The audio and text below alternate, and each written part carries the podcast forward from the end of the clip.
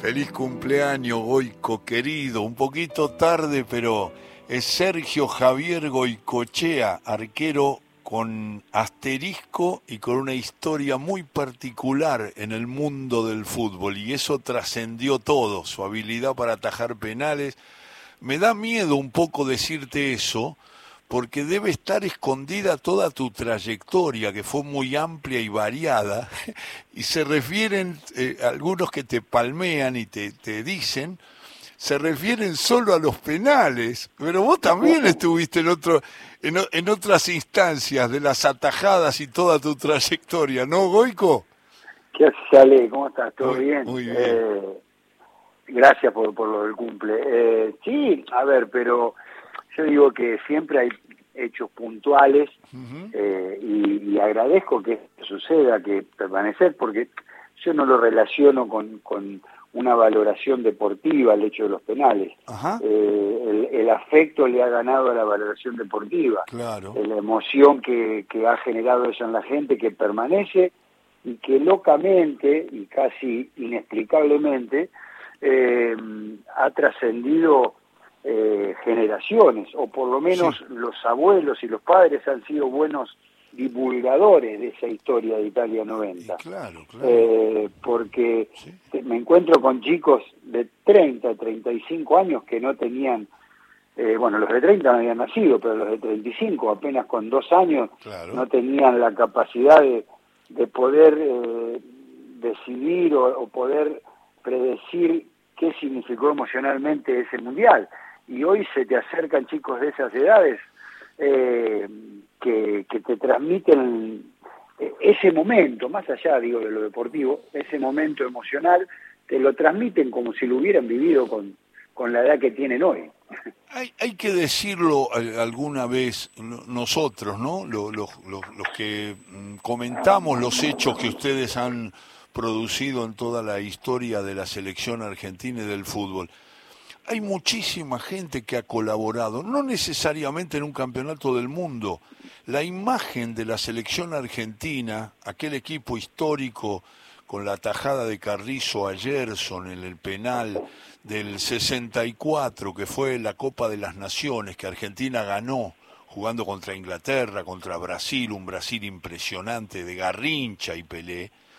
Eh, toda, toda la gente que nosotros nombramos, jugadores que no se mencionan en los campeones del mundo, porque no estaban, porque no eran, pero han aportado mucho para que la selección argentina goce del respeto que goza hoy. Por supuesto que eh, a Goico se lo vincula con selec- los seleccionados de Bilardo, de Basile, de, de grandes invictos, de, de, de Canigia, de Diego, de Redondo, de Simeone. Todos esos jugadores, nombrados un poco más enfáticamente o menos enfáticamente, algunos más olvidados que otros, han Sí. hecho que en el mundo, en todos los rincones del mundo, más allá de los campeonatos mundiales logrados, se le tenga un respeto grande, eterno a la selección argentina.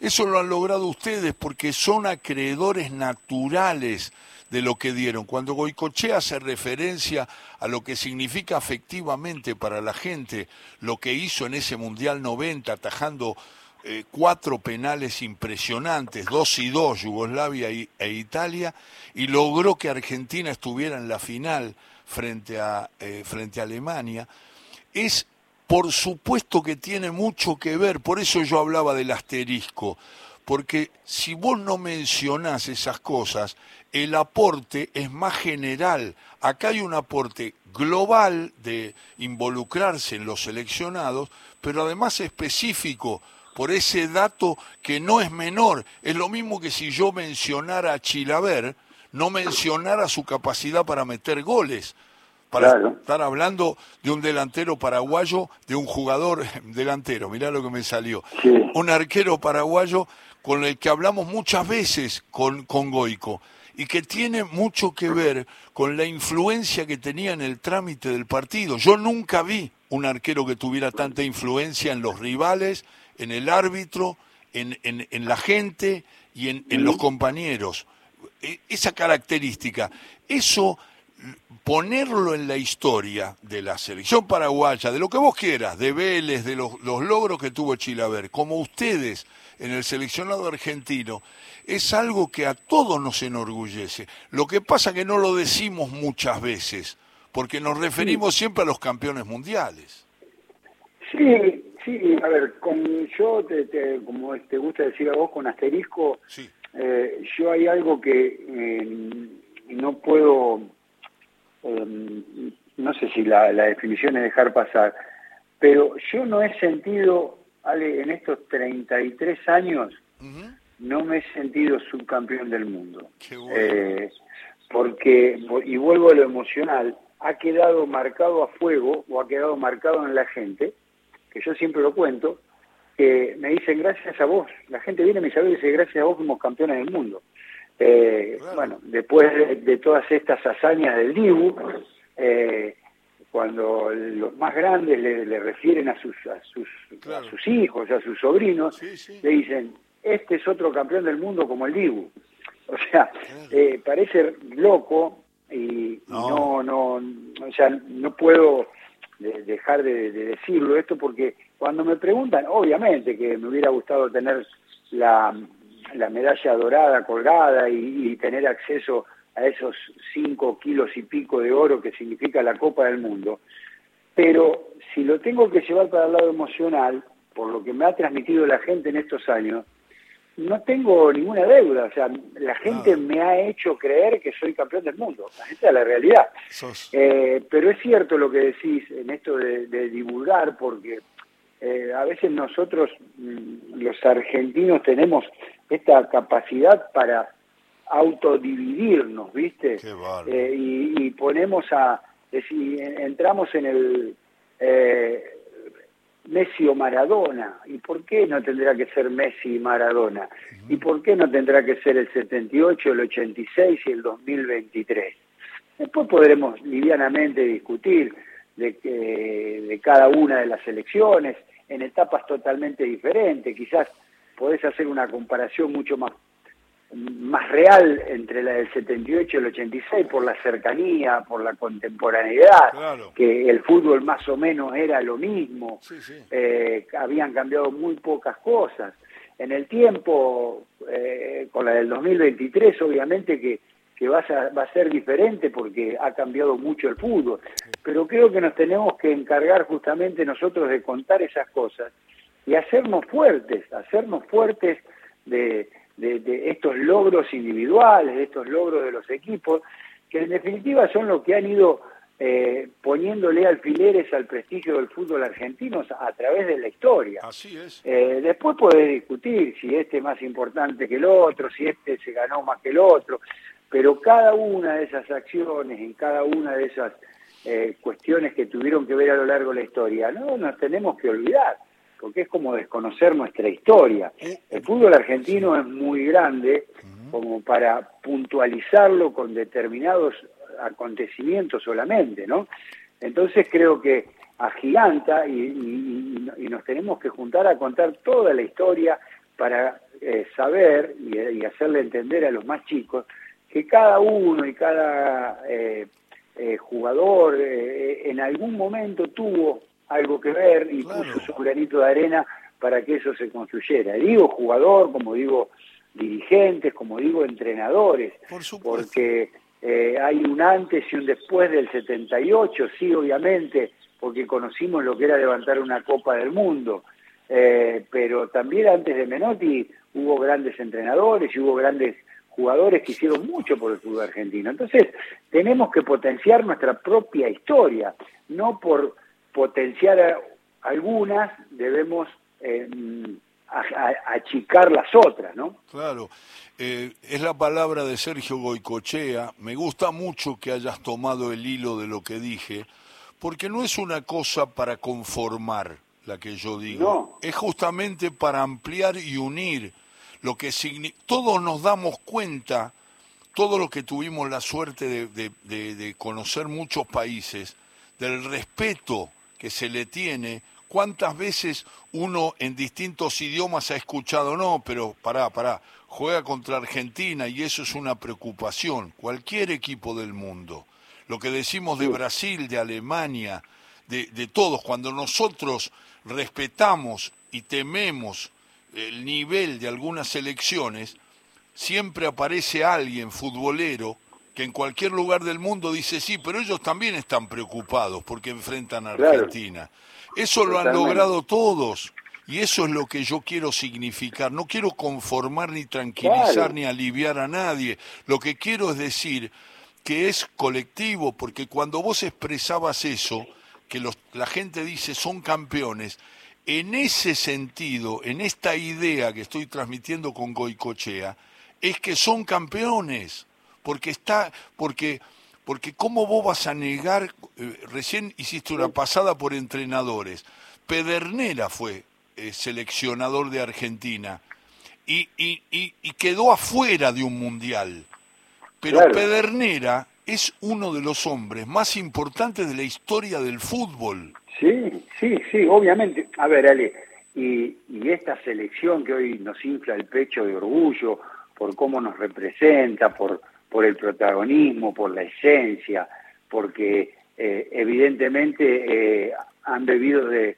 de tres copas y siguen con sed, porque han ganado la Copa América, la finalísima y la Copa del Mundo, y tienen más sed, no es que te, te han dejado algo eh, el famoso culito que dejas en, una copa. Eh, entonces digo, también, también estos chicos que hoy nos representan de la mejor manera, eh, sobre todo desde el sentimiento también, una cosa integrada con el rendimiento futbolístico, pero del sentido de pertenencia que han recuperado, también han crecido escuchando las historias del fútbol argentino porque seguramente si la historia argentina hubiera sido de otra manera, estos jugadores hubieran sido diferentes. No tendrían el hambre de gloria que siguen demostrando, no tendrían la capacidad técnica, no tendrían el alma eh, competitiva que tienen, porque obviamente todos nos vamos construyendo a través de la historia y de nuestra esencia, ¿no? Sí. ¿Y cómo sos con los recuerdos de los penales? Te vas al 90, te aparece, te aparece, qué sé yo, te aparece primero Serena, Breme o Donadoni, o, te aparece, te, los, los, volvés a pensar y a vivir?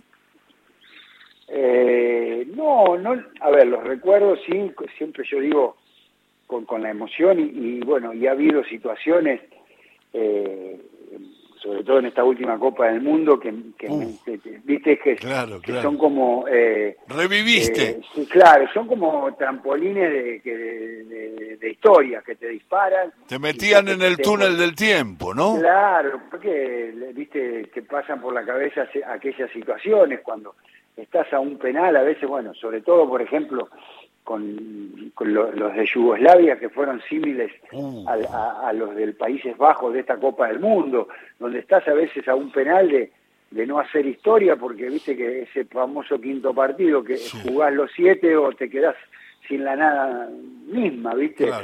Y, obviamente, claro, y, después el, el, entorno que te ayuda a evocar esos momentos, porque surge rápidamente eh, la analogía de entre en la situación de los penales, eh, cuando le pasa esas cosas al Dibu, eh, la gente en el estadio, la gente ahí te dice como en el 90, enseguida te, llevan automáticamente a, recordar, a recordar, ¿viste? Y, bueno, sí, son hermosos momentos, pero vos sabés que me pasó algo curioso en, esta Copa del Mundo, eh, porque viste, bueno, este afecto de la gente y este cariño y esta cosa que desgraciadamente en algún momento pasamos 28 años sin ganar la Copa América, eh, y a pesar de haber llegado a la final del 2014, como que la última final emotiva era la de Italia 90, te ponen demasiado cerca de las cosas y uno eh, pierde noción del paso del tiempo, ¿no? Parece que esta cosa hubiera sido ayer, que está a la vuelta de la esquina. Y, hace mucho. y cuando terminó la final de, de Qatar, eh, estaba ahí adentro del campo de juego, y entonces eh, la emoción, porque había hecho la arenga en la semifinal y en la final, en la arenga que esa que propone FIFA, eh, tratando de levantar el estadio, que bueno, es una conexión increíble, pero digo, termina la final y cuando, o sea, y sabiendo hasta en parte de los códigos, porque uno no quiere ser entrometido, no quiero eh, estar cerca de una descripción de Cholulo ni por cómo.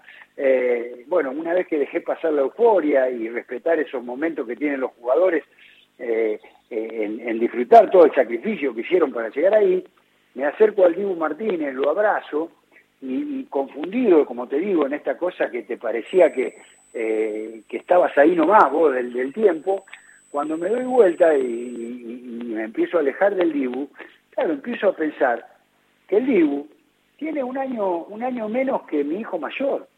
Ah.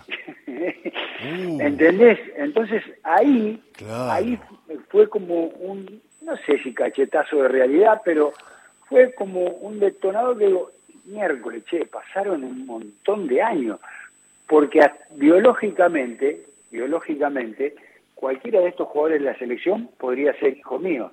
Después sacás a Armani, a Otamendi, Messi y Di María, y los demás jugadores, los 22 restantes, son más chicos que mi hijo mayor. Claro. y algunos hasta más chicos que mi hijo menor.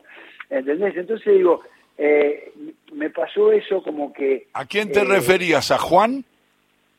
A Juan Cruz, claro, a Juan ah. Cruz que ya tiene 32. Claro, ¿entendés? claro, claro. Entonces, entonces eh, viste, es como que fue también, digo, fuerte de la emoción y fue como un baño de realidad, decir, también, a ver, no por, por ponerme nostálgico con el paso del tiempo, eh, sino también para valorar, porque digo, en un, en un deporte súper exitista, en un país exitista como somos, si yo aún hoy, treinta y pico de años después, treinta y tres años después, eh, sigo recogiendo eh, esto que hablabas vos, esta marca de los penales, bienvenido sea, porque que es maravilloso.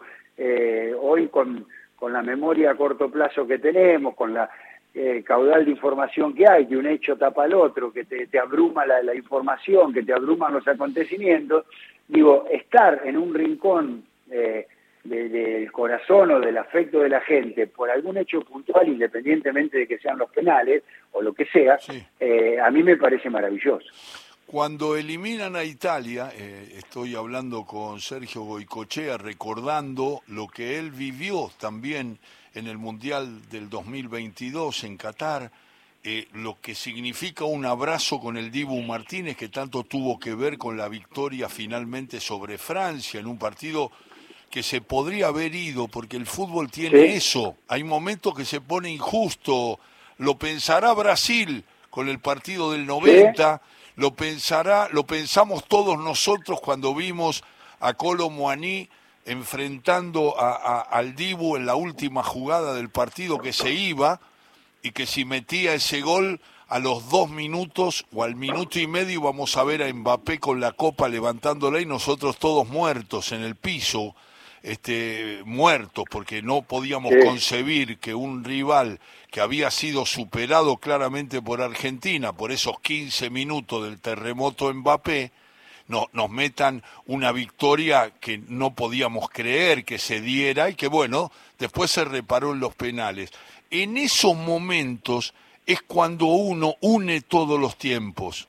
Por eso no me gustó nada, y no voy a nombrar a nadie, como un jugador de la selección argentina y muy bueno, muy valioso y muy buena gente, se animó a decir que era el mejor seleccionado de todos.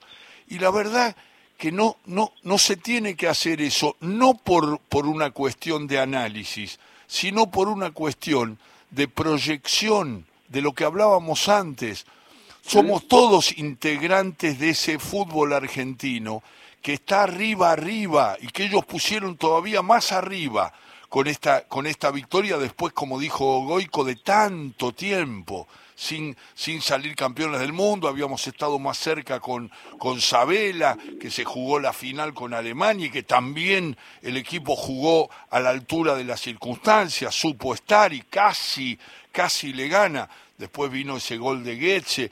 Eh, yo lo que quiero decir es que comparar es eh, lastimarnos. nosotros lo que tenemos que hacer es sumar y decir, mirá todos los caminos. La misma pelea, esto lo digo como futbolero, no como comentarista, la pelea Menotti-Bilardo. los caminos, por, por los dos caminos llegamos. Por los dos caminos disfrutamos. Basile tiene una filosofía completamente distinta a Bilardo. Y, y, llegó. Y Scaloni puede ser otra posición. Porque a mí lo que me sorprende de Scaloni es la adaptación.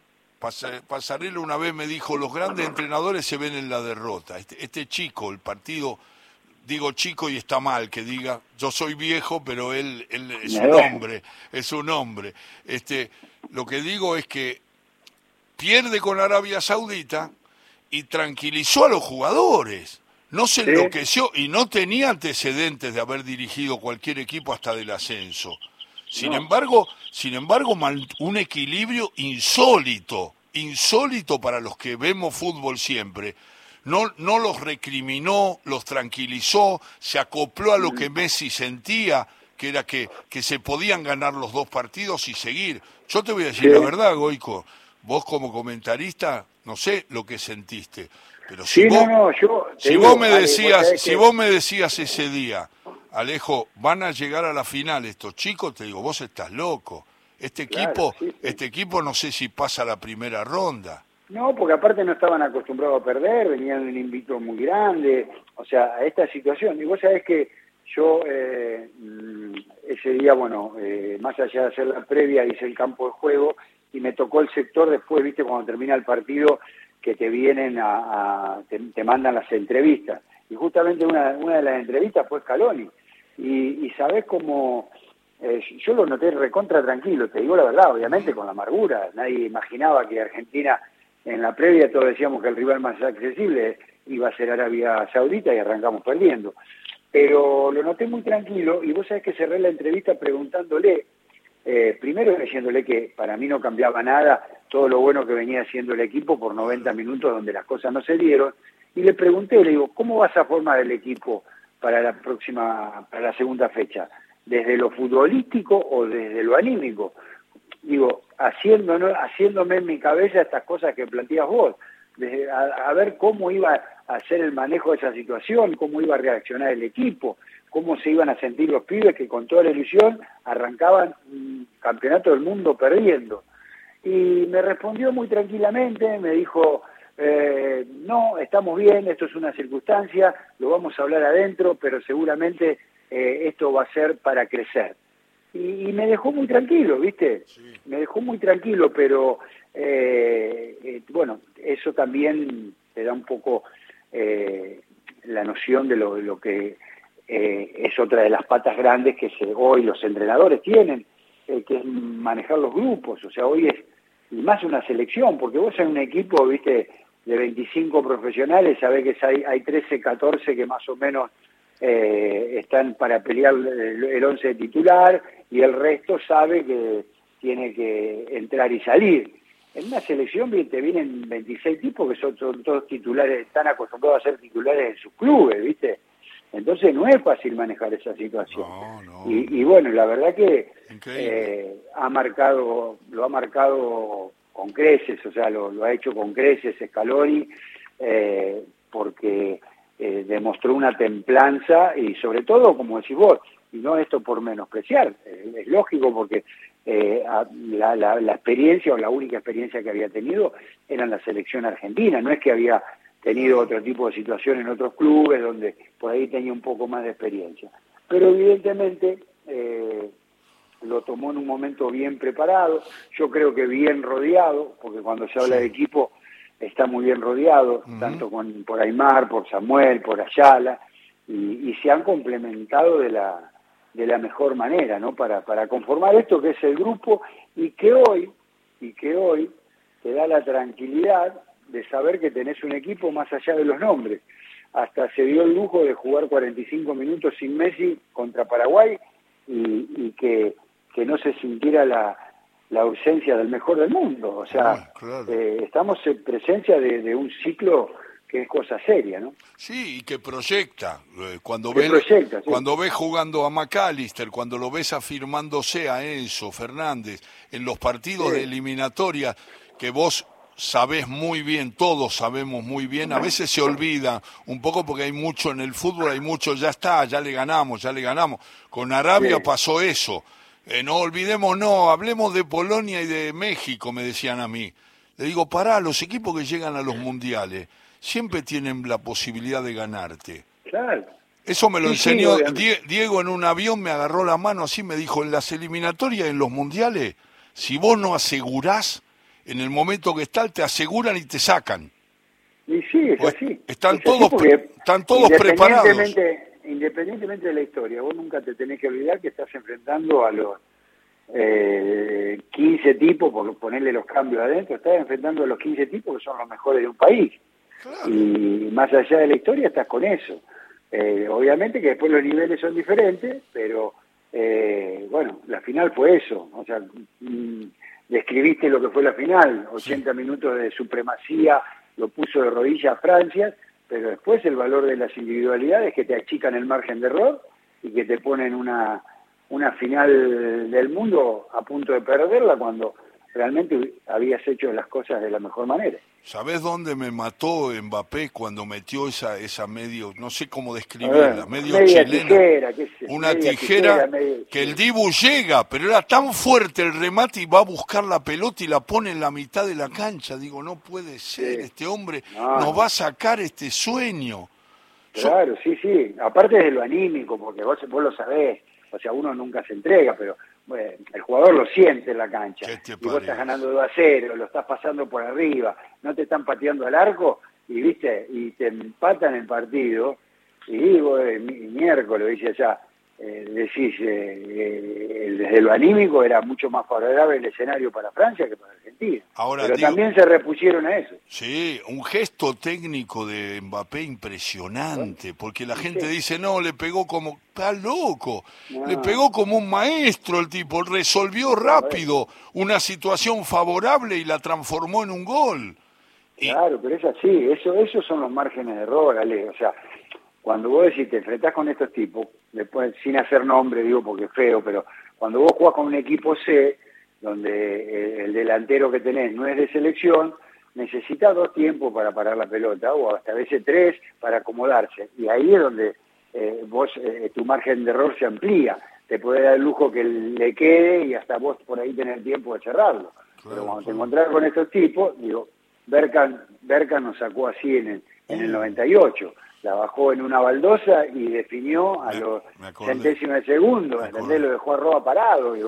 Y, bueno, eso, eso es el, nivel de selección de, una Copa del Mundo, ¿entendés? Si hubiera sido otro tipo de delantero, en, el control le quedaba un metro, por ahí se recuperaba el ratón Ayala y por ahí le daba eh, tiempo a Roa de achicar un paso más y ya lo que fue una definición brillante se transformaba en apenas una posibilidad de gol. Sí, sí. Estoy hablando con Sergio Goicochea evocando esos recuerdos del Mundial 2022. Y con Goico siempre uno tiene tendencia, porque yo cuando nombramos jugadores que definían, me acordé de Diego inmediatamente, de Canigia, este, haciéndole el gol a Nigeria, abriendo el pie, gritándole Diego, mm. Diego. y los jugadores que trascienden el sistema, el momento, porque yo lo digo muchas veces como comentarista, el gol no siempre es hijo del juego. A veces aparece por una... Vos lo sabés bien, porque puede una pelota que se desvía y te cambia todo el, sistema. Hablemos de la pelota de Resenbrick en el 78 que pegó en el palo. Y si no pegaba en el palo, ¿qué hacemos? Por supuesto, eh, por supuesto, digo yo, el fútbol tiene algo que siempre está adherido que es la caja de sorpresas que a veces es y que cambia la dirección de un partido. Entonces es muy difícil juzgarlo y podía haber sido tremendamente injusto con Argentina. Porque, porque si mete el gol Colomani, ¿qué hacemos? Chau, un minuto y medio faltaba, levanta la copa. No, no, sacan, sacan del medio, o sea... Se tira al piso Mbappé y sale campeón. No, pero fíjate lo loco que es el fútbol, que tapa el Dibuesa eh, sale Argentina y se lo pierde Lautaro que llega medio encima de la pelota el cabezazo. Pero si ah, hubiera venido el gol, era sacar del medio y pitazo final. Claro. No sé si te daba otra el árbitro. No llegaba, no llegaba. No, no, llegaba. Me gusta mucho el árbitro. Sé que es un hombre que cuando opina de en general de la vida social y todo, es un hombre muy cerrado, pero como árbitro, yo cuando hizo los gestos con, con, con, con, Otamendi, que, que, le sale como que él va a protestarle y después le hace la seña con lo, lo agarró, como que lo sacó al jugador por la izquierda, no, no le dice nada. Y, yo no había visto el, el, codo de, de, Montiel, pero después se ve claramente y él hace el gesto de que lo cobra, lo cobra porque lo ve claramente. Me parece un árbitro, lo ponen en todas las finales de Champions y todo, lo ponen siempre el polaco este este hombre. Pero bueno, no fuimos en eso, pero quiero hacerte justicia con una cosa que me dijiste en el final de la nota. Eh, yo estaba, eh, hablé muchas veces con Sergio eh, del penal de Breme, que genera la consagración de Alemania en el Mundial. Y yo le hice el comentario de que yo sentía, y él me lo ratificó, que, él, que Goico iba muy bien a todos lados en los penales, que se orientaba mucho, pero que tenía más fuerza en las piernas cuando se tiraba a la izquierda. Y eso pasó con, con Serena porque yo hice el comentario y, Sergio, que es muy humilde, me dijo, sí, sí, es verdad, porque eh, Goicochea, si ustedes recuerdan el remate de Serena, eh, se pasó un poco, la pelota le va al bajo vientre, porque eh, era, eh, habías cubierto todo, y te quedaste ahí, después viene esa, esa carrera que me imagino que todavía te emociona porque era entre, entregar levantando bien las rodillas y corriendo como corresponde correr, gritabas este, enloquecidamente que habían logrado eliminar a un equipo italiano que parecía que era un decreto que iba a estar en la final y la iba a ganar. no hay que olvidarse de ese contexto que tenía el partido de, de, Italia. Era como la sensación de que la selección italiana iba a estar en la final. Faltaba Mussolini. Exactamente, la, época de Pozzo del 34 y el 38. Entonces, lo que digo es, yo le digo eso a Goico, le digo, justo Breme te lo tira a la derecha. Eh, sí, y, pero llegaste, y, hago una nota con él, y estábamos todos los compañeros, entonces le decimos todos, ay, te faltó un poquito, pero se lo tapabas, y dijiste una cosa extraordinaria de tu lucidez. Dijiste, es más en la imagen. que... Visualmente cerca, técnicamente lejos. Técnicamente no llegabas nunca, ¿no, Goico? No, porque arranqué para arriba. Si hubiera arrancado pensando que lo pateaba, porque yo pensé que lo pateaba de ese lado, eh, ah, pero arriba. Ah. Entonces el, la salida es diferente.